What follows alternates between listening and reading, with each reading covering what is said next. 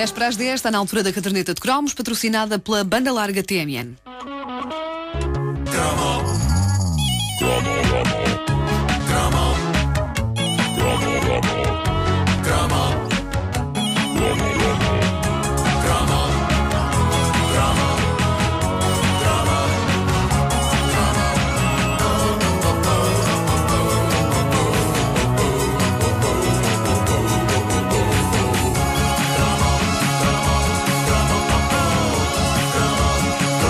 A década de 80 foi riquíssima em brinquedos parvos, mas que, vá-se lá saber porquê, na altura pareciam uma proposta tão aliciante que estávamos dispostos a chorar caso os nossos pais não nos fizessem a vontade de nos oferecer tais coisas. Eu falo dos brinquedos que implicavam bolas presas a cordas e dos quais havia dois representantes ilustres que muitas horas de entretenimento me proporcionaram. Vamos começar pelo gelado.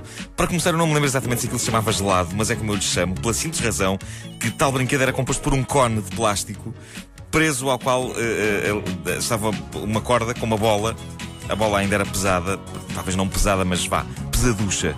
Uh, e quando a bola estava colocada em cima do cone, aquilo parecia de facto um gelado daqueles de cone. Mas o desafio do jogo estava precisamente em pôr a bola em cima do cone sem usar as mãos. A ideia eu, era dar, eu gostava desses brinquedos. dar um sacão ao cone, de modo a dar impulso à bola presa na corda, de modo a que a bola subisse e viesse cair direitinha em cima do cone. Horas e horas Muito- de diversão, é? Muito ridículo! Epá. Era Muito uma, ridículo. era uma. É, mas descrito assim parece o passatempo mais estúpido do mundo. E provavelmente é. É. Mas a verdade é que havia um elemento de desafio naquela era em que ainda não havia telemóveis, não podíamos, portanto, estar a jogar em salas de espera para passar o tempo com os joguinhos dos, dos telemóveis. Ok, havia os jogos eletrónicos, mas eram caros, por isso esta opção da bola e do cone foi, durante uns tempos, um grande sucesso, não apenas nas lojas de brinquedos, mas nas feiras, onde se vendia que nem castanhas no inverno. Eu lembro-me da minha mãe ter comprado uma coisa destas num estaminé daqueles ao pé da praia, na zona da Póvoa de Varzim, e de eu ter passado as horas, aliás, os dias seguintes, de cone em punho, tentando bater o meu recorde de colocações seguidas da bola no cimo do cone. Devo dizer-vos que não era mau como divertimento, pelo menos envolvia algum tipo de desafio porque requeria algum jeitinho, ao contrário do mais popular e muito badalado Gogô. O Gogô Pá, que nome tão parvo. O Gogô teve uma campanha publicitária mais agressiva ali nos inícios dos anos 80 e, se não me engano, houve anúncio na televisão e tudo. E eh, boa parte dos jovens da época achou que ter o Gogô eh, era uma coisa absolutamente essencial e que tinha de acontecer à força toda. É provável que muitos de vós não estejam a ver o que era o Gogô. Eu, Eu confesso... estou, eu estou por ter direito àquela música Wake Me Up Before You Fora o Go. Claro, Sim. claro. Eh, Acorda-me antes de jogares com o Gogô. Eh, eu eu confesso-vos que só agora, quando estive a, a preparar este Chrome, é que eu recordei o nome do objeto. Eu lembrava-me dele, mas só agora que vi uma fotografia dele na internet é que se deu um plim na minha mente e lembrei-me do nome. Simples, eficaz e, na realidade, a não querer dizer rigorosamente nada. A Gogô, tal como o gelado de plástico mencionado anteriormente, o Gogô também tinha uma bola e também tinha uma corda. A corda com a bola estava presa a um objeto de plástico com uma argola e uma pega, segurava-se como uma frigideira, e o objetivo era dar impulso à bola presa pela corda, de modo a que ela entrasse no aro de plástico e fosse entrando, entrando, entrando até a corda ficar toda enrolada. Horas e horas de diversão. Isto é que era entretenimento. A memória que eu tenho do Gogô é que não era especialmente difícil fazer aquilo. Mas vá-se lá saber quem foi o inventor disto. E quer-me parecer que isto é invenção portuguesa, porque o O de Go tinha acento circunflexo.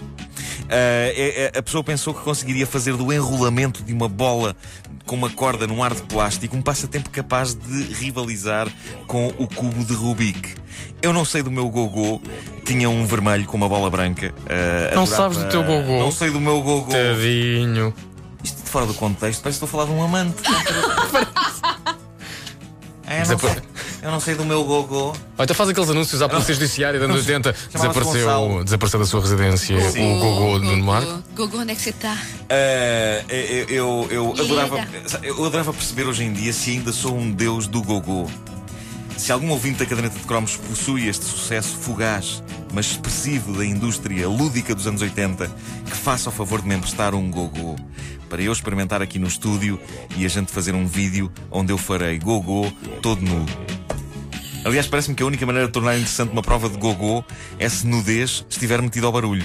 Pronto, ok, não necessariamente a minha nudez, mas se nos mandarem um gogô aqui para a comercial, vamos tentar encontrar umas bailarinas exóticas que não se importem de fazer uma demonstração nua de gogô. Uf, estou mais descansada. Eu lembro-me que, se quiseres, também podes despir, Wanda, e fazer o gogô. Não, deixa estar. Ah, Está frio. O gogô teve o seu impacto na sociedade portuguesa, não só na sociedade portuguesa, como teve também o seu impacto na cara de algumas pessoas. A bola, parecendo que não, ainda era pesadita e eh, sendo aquilo um brinquedo da era em que se dava qualquer coisa às crianças para elas brincarem, nem que fosse uma katana, eh, muitas foram as que ficaram com galos na cabeça à conta de pancadas da bola contra o crânio. Mas havia muita gente com aquela peça de plástico na mão, atirando a bola ao ar e fazendo-a passar pelo ar de plástico e alguém deve ter empochado um dinheirito razoável à conta das vendas do Gogo. O que me inspira a criar uma coisa do género. Há que tempos que Portugal não tem um bom brinquedo de plástico com uma bola para fazer a nação passar o tempo e eu acho que isso está a aumentar eh, o nível de preguiça mental e física desta nação. Portugal estava mais estimulado no tempo do Gogô e por isso eu idealizei um brinquedo a que chamei o nome simples, eficaz e absolutamente desprovido de significado de. ehm, Flip-flock. Parece quase flip-folk, não é? Uma rua. Exato, exato. Ali ao pé de Saldanha. A rua Flip Flop. Pois é. Flip-flock. A minha ideia vencedora consiste numa bola ligada a uma corda, por sua vez ligada a outra bola. E o objetivo é fazer com que as bolas batam uma na outra. E. E é isto. E pode não ser assim tão fácil, dependendo do tamanho que a corda tiver. Eu estou a pensar que o flip-flop tem uma corda de 6 metros. Quero ver-vos a conseguir bater com as bolas uma na outra, com elas unidas com uma corda de 6 metros. O único problema é a possibilidade de ter de abrir um balcão de atendimento ao cliente para ajudar os petizes que fiquem emaranhados na corda. Mas eh, é preciso reunir a nação de novo, de volta de um grande brinquedo inútil. E eu penso que o flip-flop vai ser a nova mania do, mil- do milénio. E é sempre bom usar a palavra milénio em frases de promoção a coisas. Dá logo outra importância a qualquer coisa. Como o flip-flop.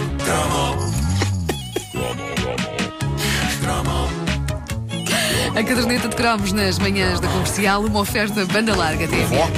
Também dar uma criancinha no Natal. Papá, papá, já sei o que é que é pelo Natal. Um Playstation? Não, foi para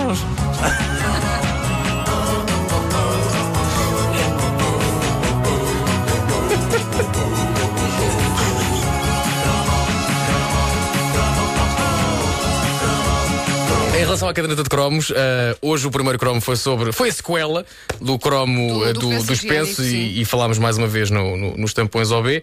Já está no Facebook da Rádio Comercial eh, a obra de arte que Nuno Marco fez usando única e exclusivamente tampões. Se a Joana Vasconcelos faz lustres, Nuno Marco faz autorretratos. Eu fiz um autorretrato com tampões, é verdade.